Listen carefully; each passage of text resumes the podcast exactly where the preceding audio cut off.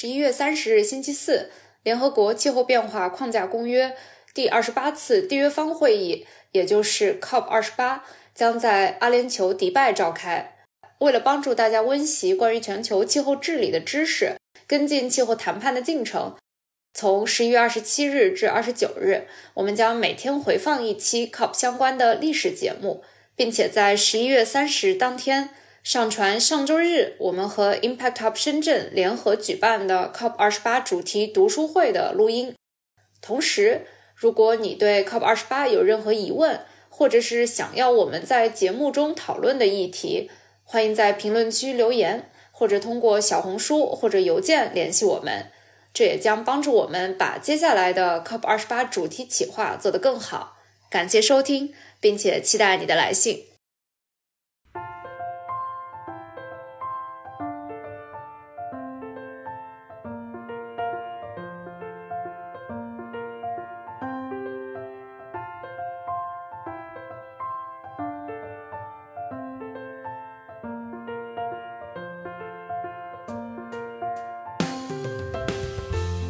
迎收听不成气候。大家好，我是何贤，我是乐园。大家好，大家好，我是王兰。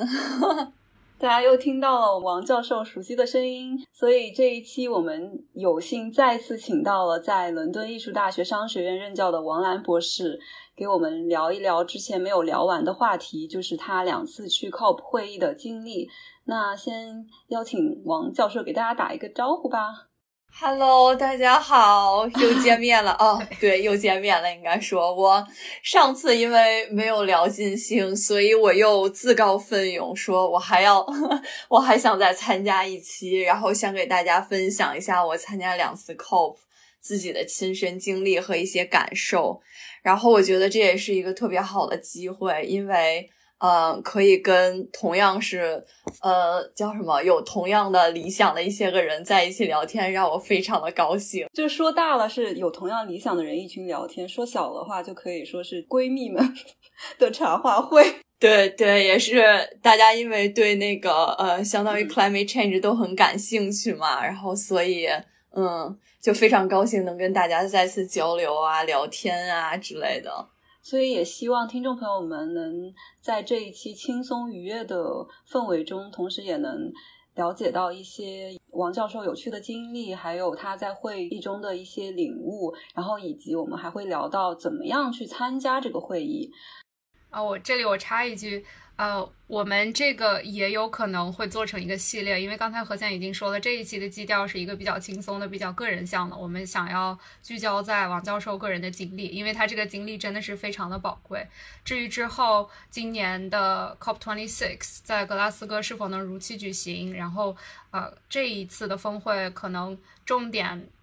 不管是我们作为旁观，还是呃在会议上的代表，他们讨论的焦点是什么？我觉得呃之后可能会再推出后续的节目，更关注那些方面。所以今天我们是从王教授过去参加两次 COP 的经历入手，这个是真的是非常难得，因为我们俩加起来只有零次，但是王教授一个人就有两次。我们想很想去这一次，然后又感觉嗯。有点有点有点来不及了，对对对，是的，就是很羡慕王教授。没有没有，我觉得我可能也是比较幸运，因为我两次都是呃从学校参加去的，然后都是以 NGO 的身份去的，而且我觉得这一个机会非常的好，我也希望能跟大家一起讨论讨论，比如说在我们后期的讨论当中，在 COP 当中我看到的一些事情啊，或一些个。比较有冲突的地方啊，因为每个人都有不同的视角看待同一个问题嘛。我也希望大家能踊跃的在底下留言，就当成一个 discussion。我想让大家把不同的这些个想法，就是留在底下，然后我们互相交流。其实这些个有很多观点没有对和错，只不过是大家从不同的角度来看待这个问题。所以我很希望大家能踊跃的把自己的想法发在底下，然后当成一种。交流，呃，互相交流啊，然后互相讨论的这么一个机会吧。王教授已经是一个成熟的嘉宾了，已经会 Q 在大家在 评论区互动了。这个真的对我们的数据也非常的有帮助，太厉害了。我在想，是不是因为王教授经常上课的原因，就是他跟他聊起来，就是总是会有一种会引发大家思考，但同时呢，也会呃，就是让大家互动，然后又说起来很轻松，然后逻辑展开的也非常容易让人理解，所以这个是我非常羡慕的这些能力吧。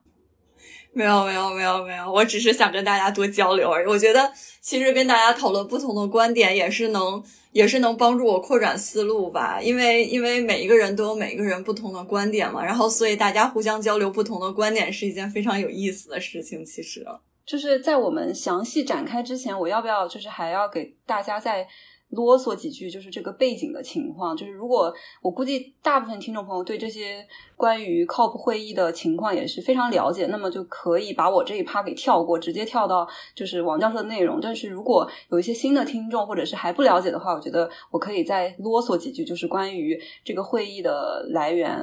呃，以及它的情况。呃，首先先说，在我们说 COP 之前呢，我们要先说一下。那个 UNFCCC 就是联合国气候变化纲要公约，这个是在一九九二年，就是纽约联合国总部通过的一个国际公约。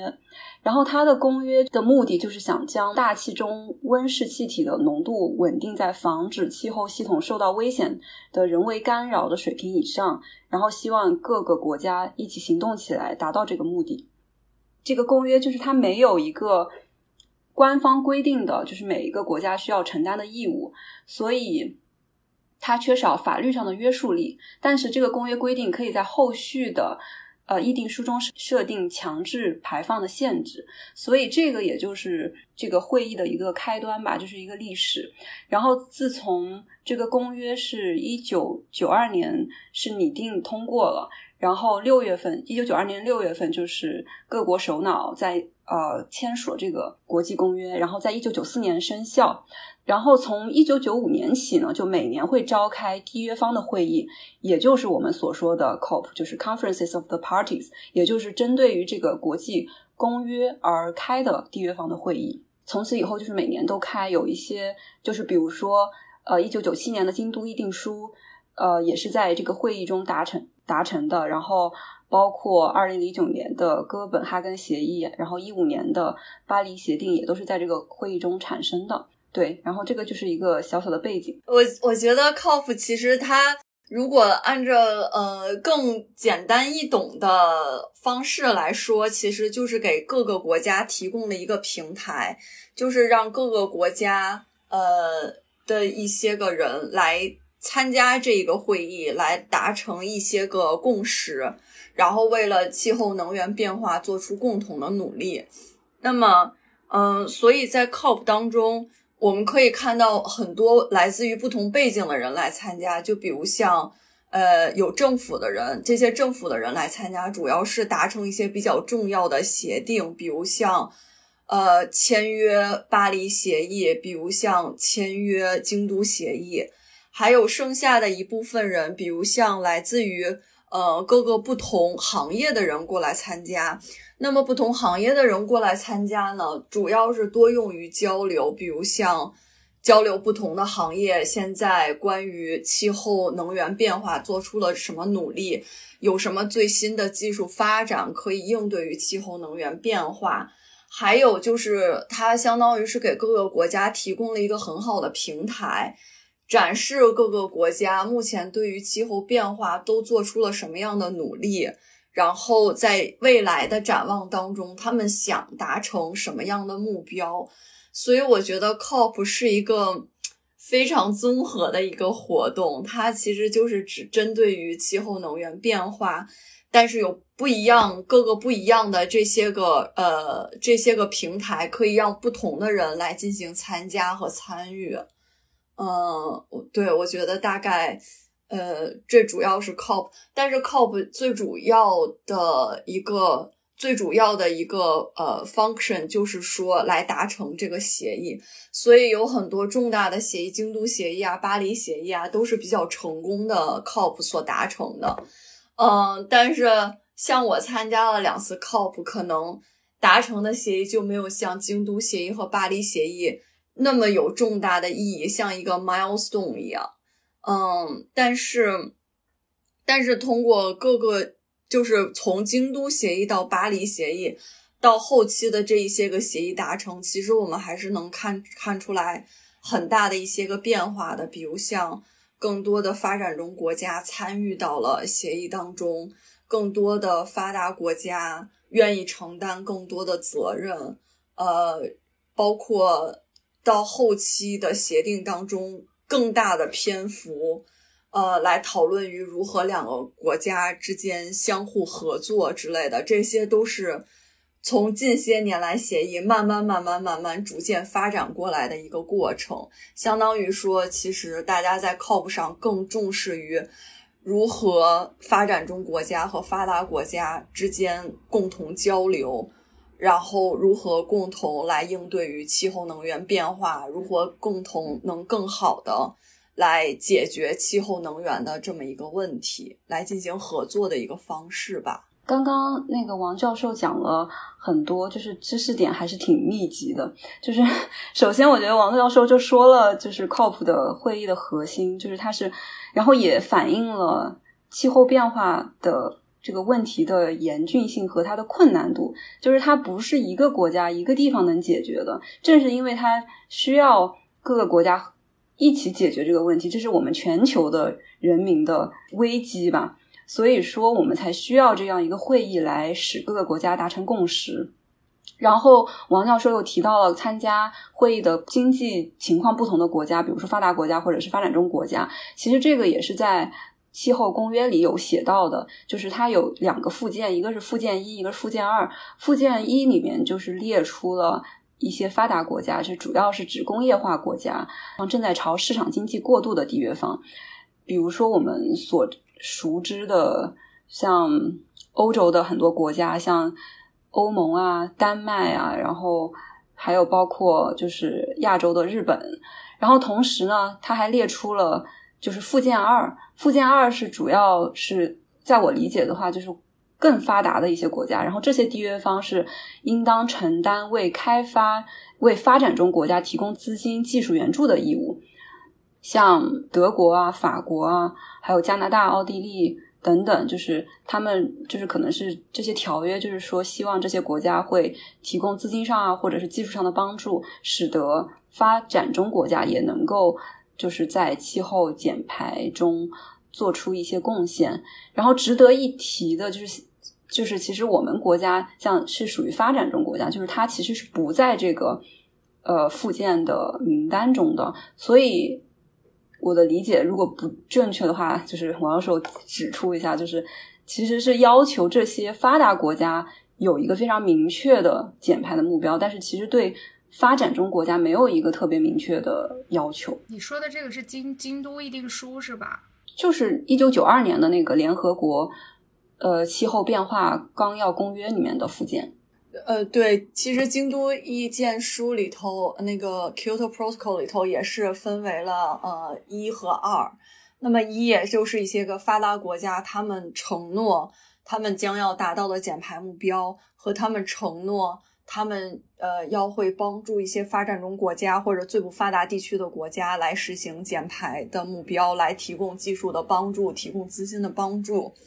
呃，然后呃，其实对，其实他们怎么说呢？嗯，在后期的这些个 COP 当中呢，其实也可以看到一些个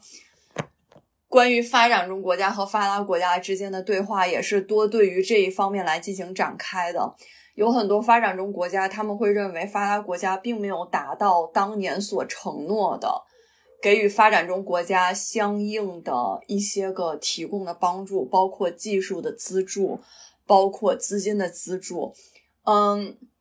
我不知道大家有没有了解到 CDM 这个项目啊？因为之前 CDM 的这一个项目其实是发展中发达国家给发展中国家提供的一种技术和资金的支持的这么一个方式。王教授可以就是解释一下 CDM 是什么吗？哦，CDM 的项目是的，呃，CDM 的项目之前在中国也非常的也非常的火。那 CDM 项目是什么呢？CDM 的项目就是说，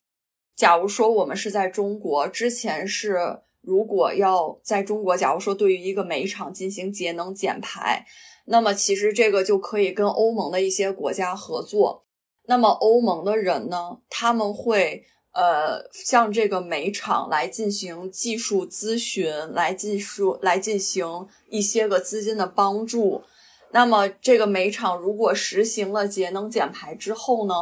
它会显示出来它有多少吨的二氧化碳是节呃等于说是呃进行节能减排了。那么对于欧盟国家的这些个人的好处呢，就是说，在 CDM 当中，这些个节能减排的这些个二氧化碳的吨数，可以用于抵消他们在发达国家呃二氧化碳排放量的这么一个方式。等于说，如果他们帮中国的这个煤厂，假如说节能减排了三吨的二氧化碳。那么他们同时就可以把这个三吨的二氧化碳所产生的这一个配额用到呃，他们今年在欧盟的这一个履行呃履行二氧化碳公约的这个当中，等于说对于他们来说这是有好处的。帮助发展中国家去进行节能减排，这是原来所谓的 CDM 的一个项目。那么 CDM 的项目呢，之前都是欧盟国家或者是这些发达国家帮助发展中国家做的这些节能减排项目。但是呢，近些年来呢，发达国家又开始出现了一个更怎么说呢，更严格的一个规则，说我们不只是。不能说是关于发展中国家了，我们 CDM 项目只能用于最不发达的国家，比如像非洲一些国家呀。那么这一些国家在欧盟这边当叫做 least development countries。那么对于中国这种 developing countries 就不在他们的这个范围之内了，等于说他们撤销了一部分对于。中国或者是发展中国家 （developing countries） 的这一些个技术的支持啊，或者是资金的支持，进行节能减排。现在现在他们只用于投资于最不发达的这些个国家，所以有很多发展中国家就说，发达国家被并没有呃实现当初他们所承诺的对于发展中国家呃所提供的资金或者是技术的支持。这其实也是一个，这其实也是一个，呃，在会议当中，呃，所产生分歧的一个点吧。哎，说到这里，其实我很想，我想到了一个大家熟知的一个国家的例子，就这个国家应该退出了两个协定吧。就是我看了历史上面是一零零一年，就是美国。就以发展中国家不承担义务为由，宣布退出京都议定书。然后又是在二零二零年，就是美国也又退出巴黎协定。当然现在又又回来了，但是我感觉是一个发达国家的一个反面教材吧。对，是的，我觉得美国是 真的是非常怎么说呢？美国真的是一个非常很特殊的例子。嗯，因为当时呃退出巴黎协议的时候。说退出巴黎协议，因为之前一直是呃，川普在那块大力发展基建，呃，建筑，然后所以呢，他其实如果要是说限制二氧化碳排放，对于经济发展是一个非常不好的，是一个阻碍。然后所以川普就一直就很反对巴黎协议，就觉得气候能源变化是一个骗人的话题。那么很搞笑的就是。在我参加呃，就是荷兰的 COP 的时候，之前美国的前能源部长，然后在对波兰，然后他他当时在那个会议的一个广场上接受了一个媒体的采访，然后那么在采访当中呢，他其实就表明了自己很强烈的态度，是说。美国川普应该承认气候能源变化，美国应该承担责任。他他很想告诉川普的是，气候能源变化将会持续几十年，但是你的任期可能没有那么长。所以，是的，所以其实在美国，我觉得在美国当中，可能是因为他们自己的政治体系吧。川普只是代代表了很少的一部分人，但是其实大部分人对于气候能源变化还是挺重视的。你可以看见美国他们内部，呃，政局当中，其实自己呃，就是互相互相之间在那块争吵也是非常激烈的。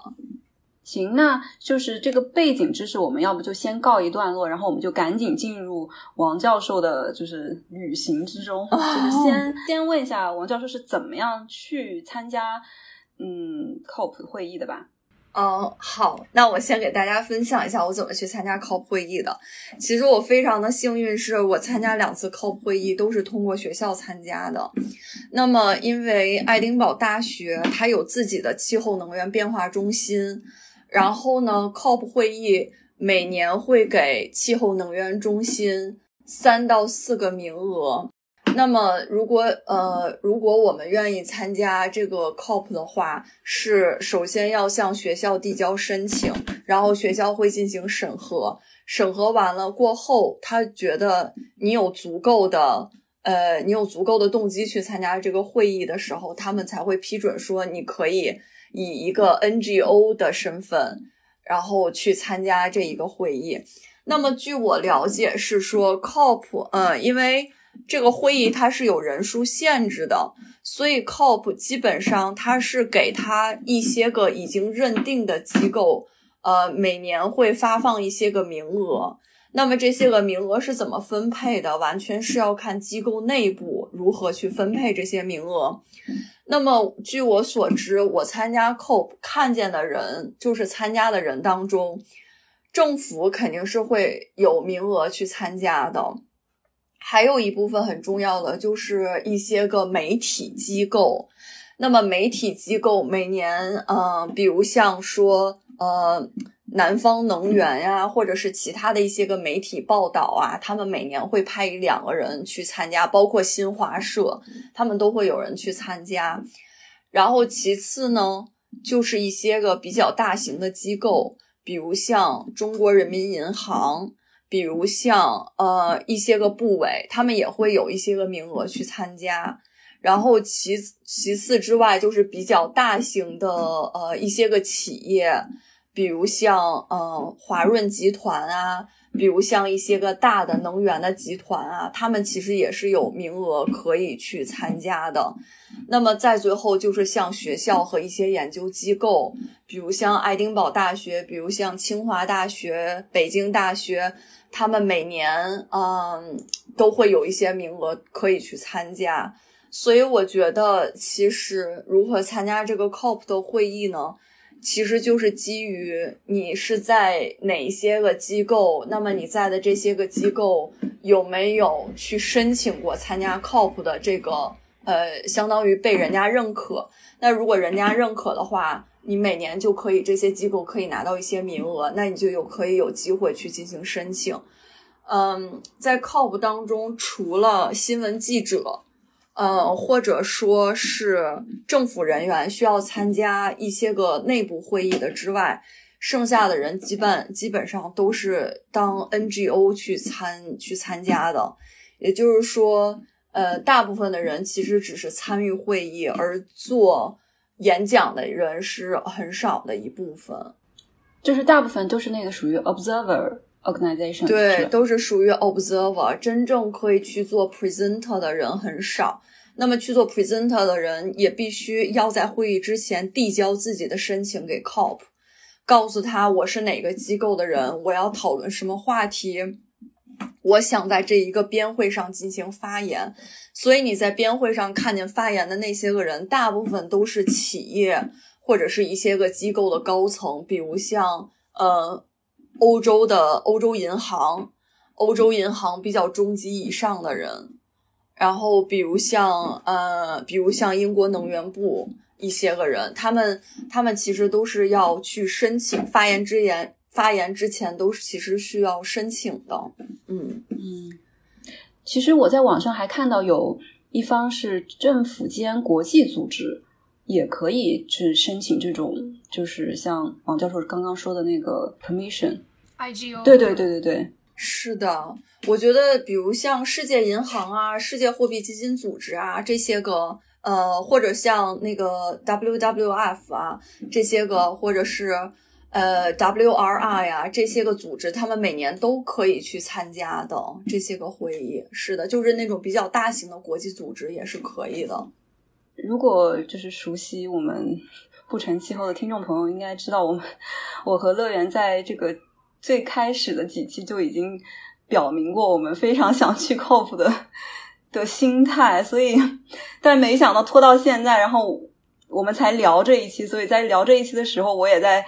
就是琢磨着我和乐园还能不能去参加这个 COP，所以我就再把这些各个方都查了一下，然后就一个一一排除。就是首先呢，想到的我们肯定不能是政府代表方了，所以呢，就只能像王教授说的是一些。啊，IGO 或者是 NGO，然后我呢已经不在大学了，所以我肯定不能申请就是大学的，但是乐园还可以，应该还可以申请，就是通过他的大学申请。可能已经过了申请期了，以今天录制的时间为准。呃，这个好像还没有哎，因为我看我我们大学的，就是爱丁堡大学的那个页面，应该是还可以提交的。OK，那我再研究一下。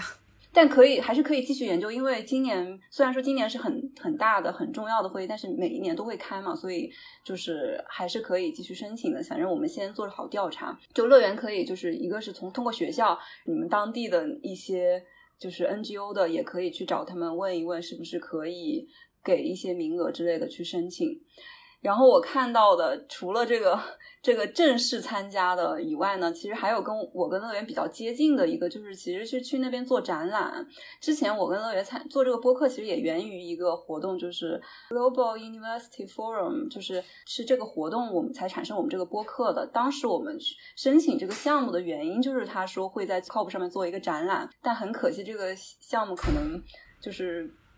就是虎头蛇尾了，所以还真是。我查了一下，如果想去做展览，你去定那个展览的场地的时间已经过了，所以可能这个这条路也被我们走死了。是，就是就是我们就是咱们俩人的身份去做展览来不及了，但是这个项目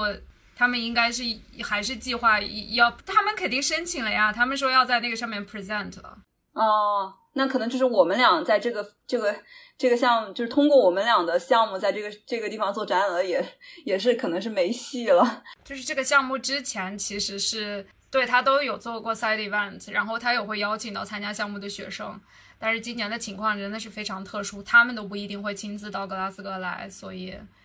具体是什么情况就不知道了。然后再不济呢，其实还有一种方法，就是去。去那边做志愿者，然后就是就是今年是 COP twenty six 嘛，然后在他的官网上你也可以找到就是去做志愿者的 方法，就是试图离这个会议更近一点。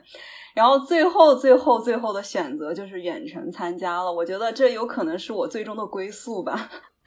我觉得今年这也是我最终的归宿，我可能也会远程参加。但是我觉得，不管是以如何的身份去，总归参与到其中，其实是一件好事的。因为其实作作为我们这种，哪怕是作为 NGO 去会场里头，参与度肯定没有那些个做展览啊，就比如像说做展览啊，或者是上去做演讲的人，参与度会高一点。因为毕竟我们只是一个 observer，嗯。但是这是一个挺不一样的体验，因为你可以看到不同，就是来自于不同企业的人啊，来自于不同部门的人过来进行参与，但是他们都讨论的是同一个话题，所以其实，呃，这一个体验还是挺特别的。而且我之前，嗯，我从来没有说是，呃，跟亚呃亚马逊那一边的人啊，或者是。跟菲律宾那边就是很遭受过很大气候变化的人，曾经在一起讨论过这些事情。但是我觉得参与了 COP 之后，给了我一个机会，然后我听那些个人现场去说他们当地是怎么遭受气候能源变化，展示一些东西的时候，其实给我本人的冲击力会会更大一些。其实我觉得，嗯。那王教授要不要就这一次的经历给大家就是详细的谈一谈？好呀，我我觉得，呃，我可以先说一下，作为 COP 来说，它有几部分组成，就是有一些什么 events 可以组成。那么作为 COP 来说，首先它是有一个 plenary，我们说 plenary 其实就是一个全体大会，就是说所有的参会者都可以到达这一个会场。然后一般这个全体大会是在上午或者是在晚上，嗯，上午一般就是开场，首先第一天肯定是开场，然后呢，开场完了以后来介绍一下这个大会大概的情况，之后每一天早上的全体大会一般都是由主持方来介绍一下昨天我们整个达成了什么样的协议，有什么重大的突破。然后还有什么一些个话题是需要讨论，然后呃，所以全体大会一般早上你就会发现有非常多的人参加。其实它就是对于前一天的一个具体的大概总结。呃，因为有一些我们说，嗯，在 COP 上除了全体大会，剩下的一个一些个会议主要分为两种，第一种是叫闭门会议，第一第二种是叫开放性会议。那么闭门会议主要是政府间高层人员来讨论协议的，来谈判的。那么这种真实谈判或者是这种协议的达成，像我们这种 observer 是没有办法进去的，可能只有政府两方高层的人员才能进行闭门会议。那么闭门会议的结果会通过一个相当于是。记者发布会的形式来告诉大家，那么这一个闭门会议我们达成了什么什么样的协议？那么这个闭门大会最后的这个成果也会在第二天的全体大会上来进行宣布。嗯，所以闭门会议很遗憾我们是没有办法参加的。然后呢，我们能参加的呢，像 observer 或者是其他的 presenter，除了政府人员之外，我们能参加的只有开放型会议。那么开放型会议呢，会有很多我们所谓的编会，编会一般都是根据不同的话题来进行展开的。有些编会是主要针对于技术类型的，有些编会像我们看的一些个编会，主要是针对于呃绿色金融发展啊，或者是一些个现在呃气候能源变化。各个国家做了什么贡献呀之类的，然后编会呢也分为两种，一种编会是关关于不同的话题，各个国家的人坐在一起来进行讨论；有一些个编会呢是专门开在于我们所谓的各个角当中，就是每一个国家会在 COP 当中会有一个展览区。那么那个展览区时不时的会进行一些个编会，那么这个编会讨论的内容主要是针对于这一个国家的，比如像呃我们我们国家就有中国角嘛，那么中国角它就会呃举办一些个不同的活动，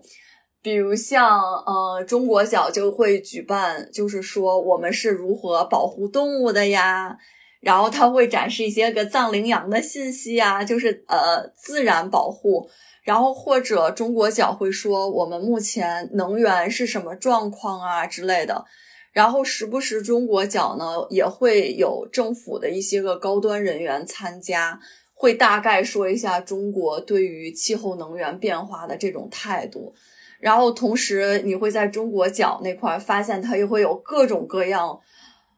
很好看的一些个资料，你会发现它里头都是告诉你近些年来中国做了什么样的，呃，做出了什么样气候能源的一些个变化的方式啊，然后如何去应对的呀，然后就是资料会非常的多，我觉得这是一个很好对于各个国家展示的一个机会。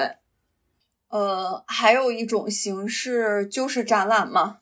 就是嗯，对。就是展览，它其实是在呃各个国家中国角啊之类的之外，然后有很多，相当于有很多展览。这些个展览一般都是各个大学做的研究，或者是不同的一些个呃不同的一些个组织做的一些个活动，它会进行一个展览，告诉大家我们做了什么研究，那么我们做了什么活动之类的。然后，对，其实大部分就是这么几个方向。嗯，我还想问一下，就是这种没有在会议安排在会议日程以内的，会不会有一些突发的活动？就是嗯，临时大家决定要呃磋商一个什么事情，然后就会在一边找一个地方。还有就是这个我不知道是不是有啊，所以想问一下王教授。还有就是我可以想象应该。呃，现场内部可能会少一些，然后就是现场外部可能会有一些比较类似于示威抗议活动这样的，它肯定不是计划之内的事情，但是应该看新闻的话，每一届 COP 都会有。对，我觉得，呃，因为大家都不同，有不同的意见嘛，所以其实每天参加 COP 的时候，你都会发现，呃，走在会场的那个路上都会有不同的抗议啊、示威啊，或者是一些进行提议啊，但是。可能那个形式就会举着大牌子呀，或者是一些个标语啊之类的。就比如像，呃，之前在会场外有一些个抗议示威游行是什么呢？其实也不算抗议示威游行，它是建议每一个人都吃素，而不是要去吃肉，因为他觉得，呃，就是养牛啊，或者是屠宰啊之类的会产生甲烷。那么其实他认为，其实人吃素也是非常健康的。所以呢，他会在，因为他是相当于在会场的必经之路，然后，所以我们每一次每一天去会场的时候，都会收到不同的这种素菜的做法的菜谱，然后他会给我们每一个人发那种素食的小饼干，然后他会发一些个宣传册，就会想去，他就会想去抗议说吃肉是不对的，尤其是吃牛肉是不对的。对于二氧化碳排放是一种非常不好的行为。你吃素也可以吃的很健康、很美味。然后，所以他会大家建议以这种行为的方式来进行二氧化碳减排。我觉得这个蛮有意思的，就是他虽然是在提倡大家要素食。但是它的形式是我可以比较接受的，然后也是比较友好的，就是他会给你提供一些菜谱，然后甚至是直接 给你发放一些素食的小饼干，然后你可能吃了以后觉得说，呃，其实蛮好的，其实完全可以替代我之前的一些选项，所以我还确实是像你说的，这些应该可能就不应不应该把它划分为抗议示威的活动，但是这些应该确实是在它的 program 就是大会的议程之外的一些。比较相相对而言随机发生的事情，所以我觉得真的是我虽然没有去，但是给我的一个印象就是它有太多不同类型的活动，然后呢很多又可能是并行的，所以我也很好奇，就是黄教授自己在去的时候，他每天的这个行程是怎么样的？是不是一个非常满，然后非常紧张，然后或者是你是如何安排这种呃行程的？在这种呃并行的 events 中如何选择这样？对，我觉得，呃，因为大会有很多很多编会会同时进行，那么你会发现那个编会一般都是，呃，可能四五个编会同时进行。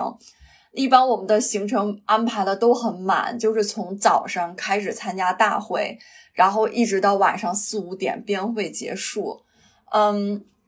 一般我们选编会的时候，其实。我一般我来说啊，我是选我比较关注的一些个事情，比如像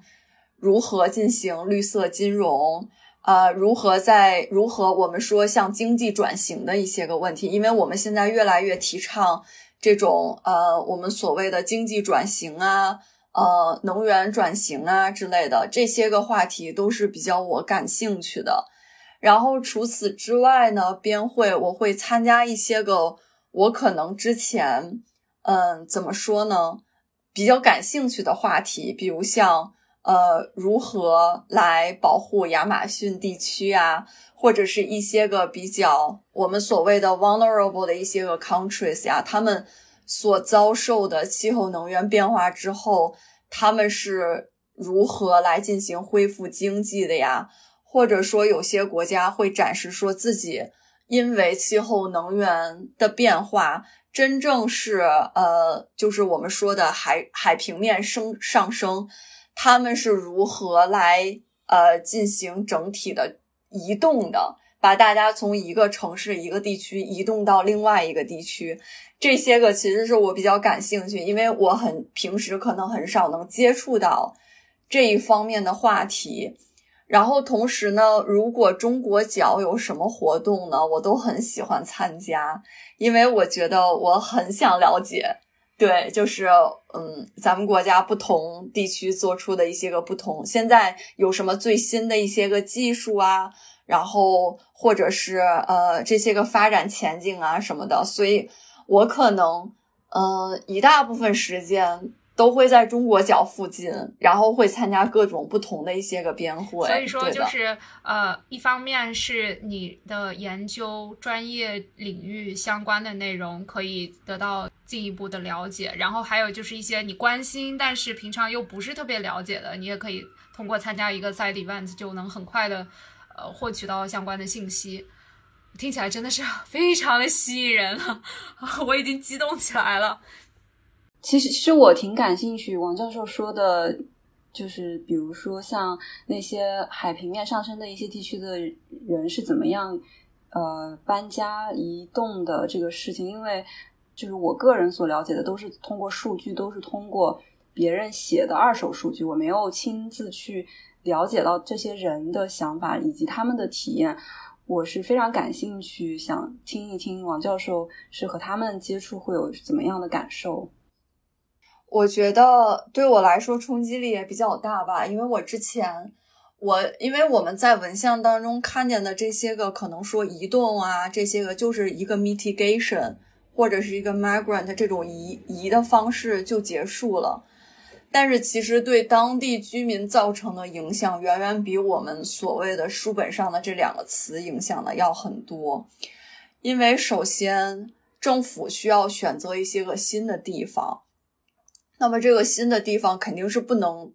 受到海平面上升的威胁，但是你把当地的居民移到另外一个地方，就出现了另外一个问题，就是你如何让这些个居民来适应新的地方的生活？有很多居民是非常不喜欢这种方式的，尤其是像老人，他们在一个地方已经生活了一辈子了。当时参会的那一个姑娘，她就说：“我们生活在一个海岛上面，然后，那么我的爷爷奶奶、我的姥姥姥爷在这个海岛上生活了一辈子。现在政府虽然提供资金，虽然提供资助，盖了新房子，让我们去新的地方，但是我的爷爷奶奶、姥姥和姥爷会非常的不习惯，非常的不开心，因为那是另外一种生活方式。”其实这对于老人家来说是一个很大的冲击。你可以想象，如果现在让我们自己的父母适应了一辈子的城市，突然移居到另外一个城市，要求他去适应，其实这是一件非常难的事情，因为他在这个地方可能待了好几十年了。所以就是说。COP 上也会请到一些直接受到这些气候变化影响的人来，然后像跟大家现场的分享他们的一些呃想法，还有就实际的经历，对吧？是的，我觉得对于 COP 来说，最大的收获是，如果你作为 observer，哪怕是作为 observer，在边会上进行听，那么到最后的时候，每一个边会。都会有一种讨论的形式，我们相当于说是 Q and A，但是虽然说是问答环节，但是其实，在 COP 上，因为大家呃怎么说呢，都是对于气候能源有非常多的了解。虽然说到最后可能在边会上是 Q and A，但是大部分的形式其实是一种讨论的形式来来结尾，或者是有很多人，假如说。呃，有一些个人在上头做完演讲之后，有很多人你会发现有很多人他们在底下会提出一些很尖锐的问题。我觉得这是我比较比较呃比较享受参加 COP 的一个过程。我可以给大家举一个很简单的例子，在边会上，我们都知道，嗯，就是在经济学研究上，对于未来。的就是对于未来的这一个经济学效应，我们会有一个折扣率。那么在编会上的时候，伦敦政经大学的老师他们就会去呃来展示他们所做的一些个研究。但是底下有很多人也是对于气候能源有了解的，可能底下人就会直接举手说好。那么我在编会上参加了这个，我非常感兴趣。我现在想问一个问题：你觉得通过经济学的角度来说，折扣率应该是多少？你觉得对于物种灭绝是可以用一个什么合理的折扣率来进行表现的？就是像这种很尖锐的问题，都可以在 COP 的编会上看见。嗯，我觉得这是一个。这是一个非常享受的过程，你可以看见在编会上看见大家最后在 Q and A 的环节上的时候，不同进行思想上的交流啊，或者是一些冲突的地方，但是其实都可以有助于讨论的，在将来。那么在 COP 的编会上呢，还有一些比较有意思的地方是，呃，它其实有一些个会议，假如说里头有人数限制。那么你没有办法到这个会议厅里参加，它其实有另外的一个会议厅，然后它会放上这个现实的那个会议厅里讨论的东西，然后你可以在那块儿去看。那么我觉得还有很有意思的是一个，我当时因为非常少的人才能去参加那一个编会，所以我就在那个厅里头进行看着电视去进行观察。当时是讨论。关于沙特阿拉伯、关于石油产出国这些个国家，要不要来达成进行节能减排的这么一个呃这么一个目标？那么这些个沙特阿拉伯代表团，包括石油国家的这一些个企业，他们很明确的在编会上说，我们不会同意任何呃。节能减排的目标，我们不会签署任何的这一个协议。那么你你就会在旁边就会想到啊，这个边会进入到了一个死局，因为当他们说完这句话之后，整个边会上鸦雀无声，没有人再会接下一句话。是的，然后所以这个边会进行下去，是这个边会的主持人。强行转了另外一个话题来进行的，就是绕开了石油 产出国这个话题。比如说，像遇到这种情况，讨论不了、进行不下去的，所以就是转到下一个吗？还是以后还会讨论呢？就还会 follow up 解决这些问题？在目前这这个边会上是已经解决不了了。那么解决不了的时候，通常会有两种做法，一种做法就是，那我们结束吧。这个边会既然达不成任何的共识的话，我们就可以提前结束了。就比如像说，沙特阿拉伯那些国家说，我们不会，我们不愿意达成任何的共识，我们不会签署任何的关于节能减排的协议。那这时候主持人就可以说，好，那这次编会我们就可以提前结束了，因为没什么好讨论的了。或者另外一种情况是，如果那个主持人他有非常多的经验。他可以强行把话题 Q 到另外一个方向去，他可能会比如讨论到，那我们不讨论关于石油行业，我们来讨论讨论发达国家和发展中国家，他可能会把整个的矛盾转移掉，然后让这个边会来进行继续。嗯，但是但是这些情况都是有可能会发生的，因为一些你可以看见一些有些国家，就比如像石油输出国呀，这些个国家，他们可能自己本身企业的呃这一个观点是非常强烈的，导致于在编会上有可能会一度暂停禁止，还有很很。比较比较比较，我觉得是比较搞笑的一点，是因为其实他们政府人员参加闭门会议，他们的这一些个呃，比如像是政府之间各种的 negotiation 是非常的困难的，尤其是达成共识。那么在第二天的呃大会上的时候，然后有一些国家的政府人员就会在那分享说，我已经连续三天只睡三个小时了。我现在非常的崩溃，我真是。他说：“他说，我觉得我和另外是的，他说，我觉得我跟另外一个国家的政府人员在参加讨论的时候，我已经快冲他揪着领子在那呐喊了。然后，然后你会发现，另外那一个国家的政府协商人员也非常崩溃，因为通常他们都只睡三四个小时，就是一方睡三四个小时，其实另外一方也是只睡三四个小时。他们这些个呃政府之间达成的协议出来的成果，其实非常非常的困难。你会看见这些个政府人员，一般到了最后一天参加大会的时候，都是。面带菜色，脸色发绿，然后都拥有着黑眼圈，情绪非常崩溃。到最后，而且如果我没记错的话，基本上过去几次，每一次基本上都延期，对吧？为了大家最终能够达成一个协议，原定要闭幕的时间都会往后推后一些。我甚至看到，我刚才在看，就是 COP twenty five 上一届在马德里进进行的。呃，然后它的有一个每天的日程安排，但是它这个 plenary 就这种全体会议，它的时间是它它连着安排了几场，但是它没有办法写一个，就是后后续的几场，他就没有办法写开场的时间了，他又写的是说取决于上一场什么时候结束，就感觉每一场都可能因为达不成呃一致，然后继续拖到下一场，所以最后导致这个最后一天也没有办法如期闭幕的这种情况。感觉确实是非常的辛苦。是的，对我觉得谈判是一件非常辛苦的事情，尤其每一个国家和每一个国家有自己不同的出发角度。那么，发展中国家和发达国家，或最不发达的国家和一些我们所谓的 vulnerable countries，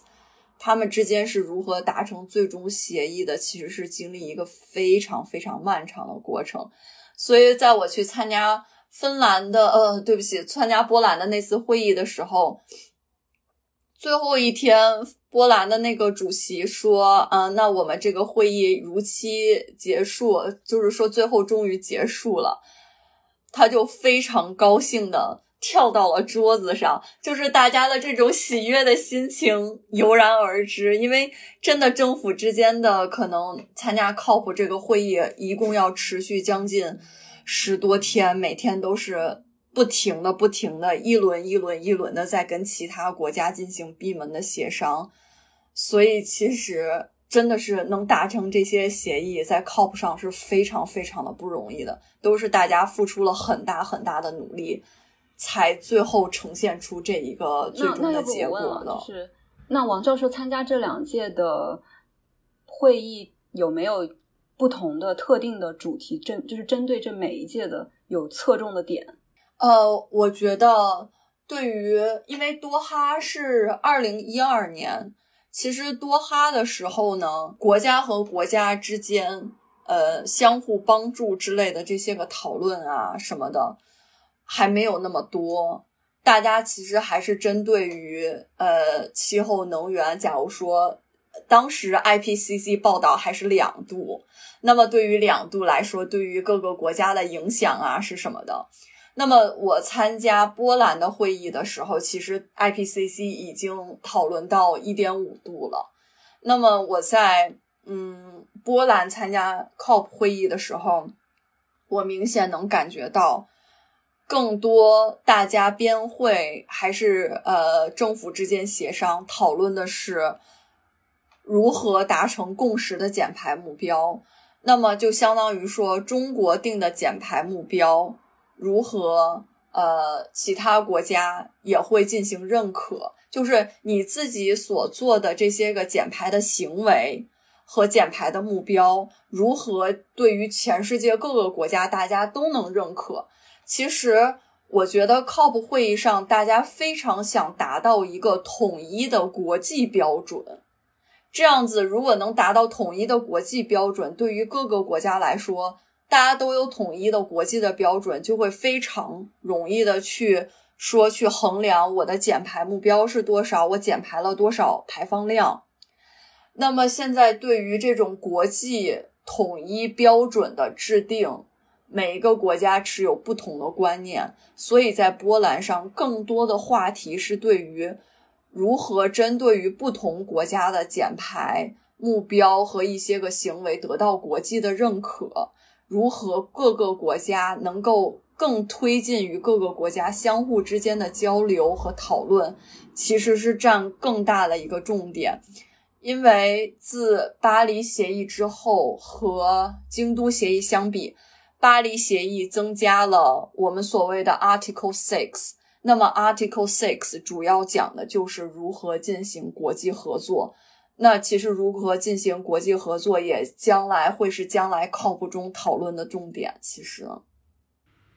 那那你参加了这两次 COP，然后相中间间隔的是六年的时间，对吧？你你有一个，你会感觉到一些变化吗？还是说每一年的情况都差不太多？除了他们，当然每一届因为前一次的成果或者失败，他们讨论的重点可能会有一些变化。但是你就你个人的感受来说，嗯，是有变化的，还是说是比较一类似的？我觉得变化是非常大的。因为之前我参加二零一二年的时候，发展中国家和发达国家分得很清楚。那么当我参加波兰会议的时候，其实发展中国家也是很多都很积极的，愿意去承担一些个气候能源变化，或者愿意去承诺一些减排目标的。就是，嗯，各个国家在这一些年来当中。呃，态度发生了特别巨大的转变，就是有可能二零一二年是属于那种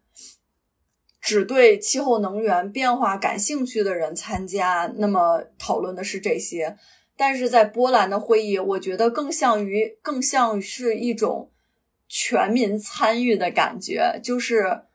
从政府到企业到 ENGO 到。学校包括到一些呃剩下的 observer，大家是愿意共同坐在一起讨论的，所以其实大家对于气候能源的变化重视度会更高。那么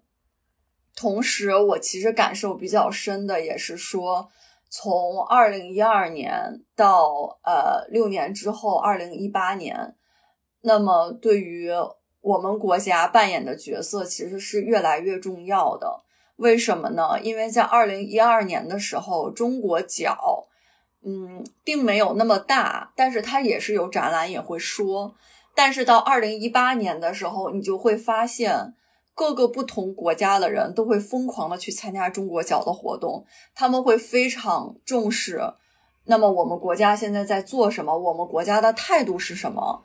然后包括在二零一八年波兰的会议上，有好些时刻在早上的时候都是，呃，我们国家像呃发改委、气候能源部这些个会上去去说一些我们国家持有的态度呀，或者是拥有的目标啊什么的。我觉得就是，呃，对于国际，对于。中国在这么多年做的气候能源变化的努力上是有所共知的，而且现在各个国家对于中国做了什么气候能源变化也是越来越关注的。所以我觉得，不管是今年的格拉斯哥也好，还是将来的气候能源变化也好，中国会在 COP 上，包括在整体的气候能源变化协议上会扮演。越来越重要的角色，这是我的感觉。这个真的是一个非常积极的信号。就是，我我可能像这种没有参加过的人会觉得，呃，是不是每每一届都比较呃比较类似，然后都是那种一地鸡毛的谈判，非常混乱的场面。但是确实，嗯，你说的这个从时间线上来说，能看到更多的国际合作。当然，我觉得可能。随着交流的深入，也会存在新的冲突点，然后大家可能会在新的问题上，比如说接下来可能大家比较关注这种碳市场的问题，然后可能会有呃也会有非常多的争论在达到呃协议达到一致之前吧。但是这个整体的发展历程，我觉得还是比较嗯激励人的吧，就是它是一个整体的正向发展的过程。对，我觉得我参加两届，就是这两次 COP 之后，我感觉是越来有越来越多从事不同呃行业的人来关注气候能源，然后越来越多的人通过不同的方式来进行节能减排，有更多的技术开发，嗯，来来去来去进行减排，这些都是非常一些非常好、非常积极的一些个信号。所以我对未来还是充满希望。我们刚才其实已经说到了比较宏观的层面，就是，呃，世界各国，尤其是我们国家，在过去几年中这个气候谈判方面的进展。那我最后我还是想回归到王教授个人的体验部分，因为这个我们一时半会儿只有只有从王教授这个体验上才能能获得一些感受。我们俩应该是暂时没有机会了。就是你通过这两次。参会有没有一些印象最深刻的？嗯，不管是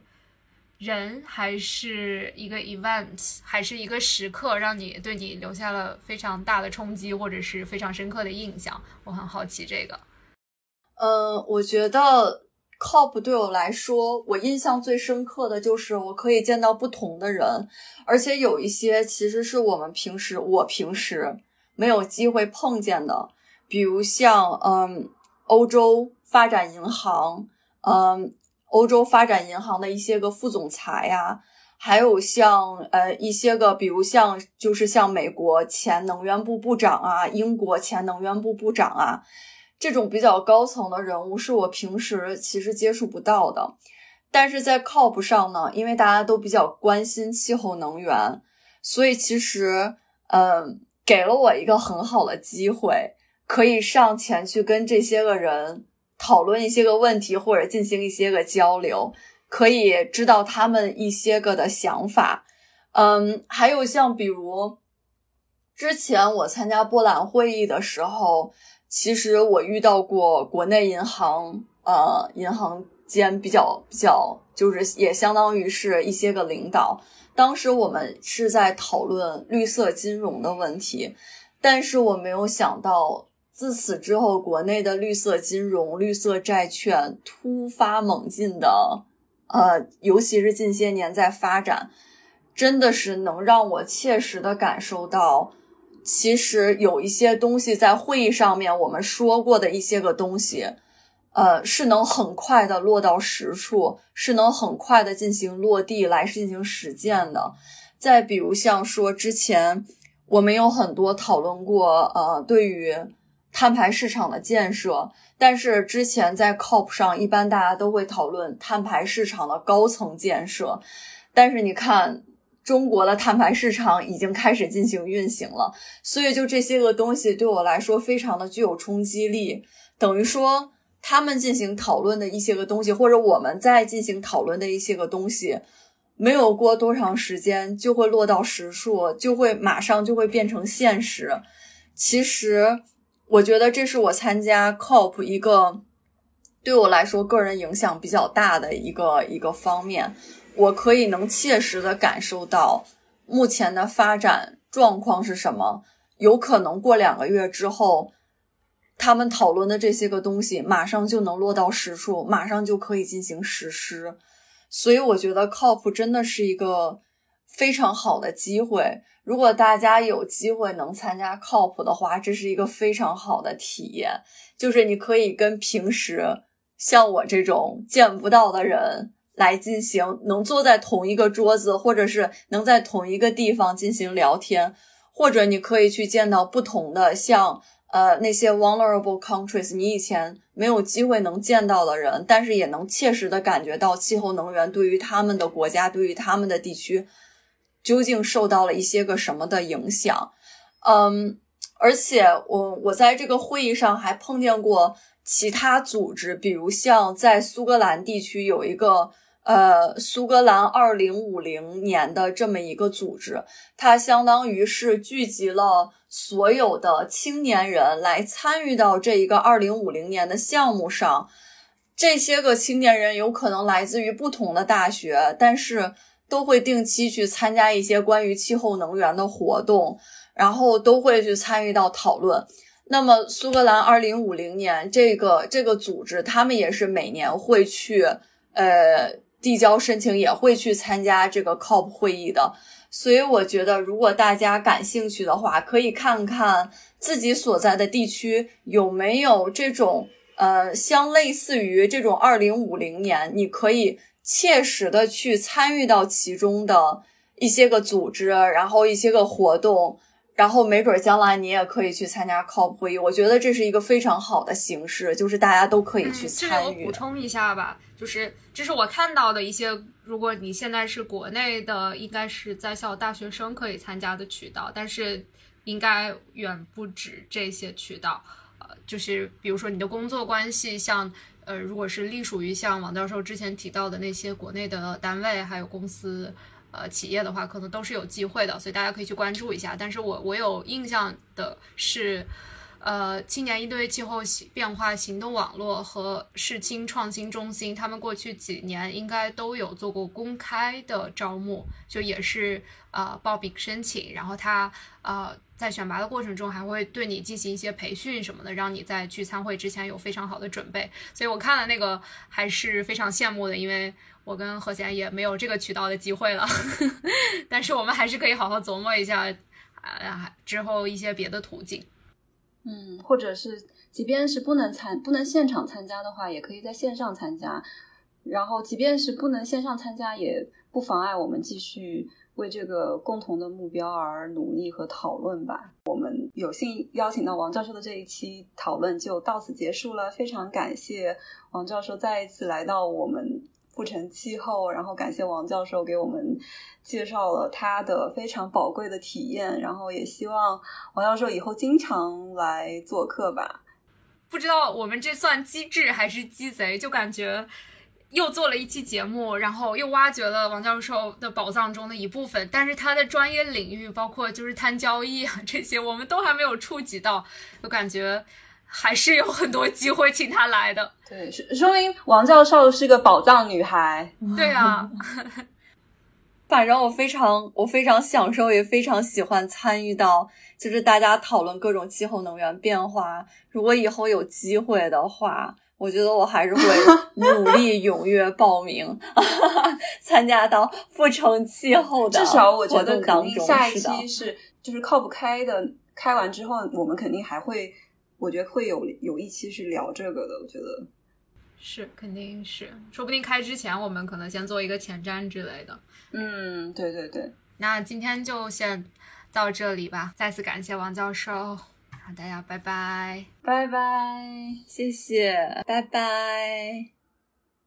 感谢收听《不成气候 No Such Climate》，一档两只不成气候的科研狗记录和分享我们在大气科学领域的学习和思考的播客。如果你喜欢我们，请在苹果播客给我们好评鼓励，也欢迎在小宇宙、喜马拉雅、荔枝播客、网易云音乐等平台与我们留言互动。直接联系可以私信我们的公众号或微博“不成气候 No Such Climate”，或发邮件至 No Such Climate at gmail dot com。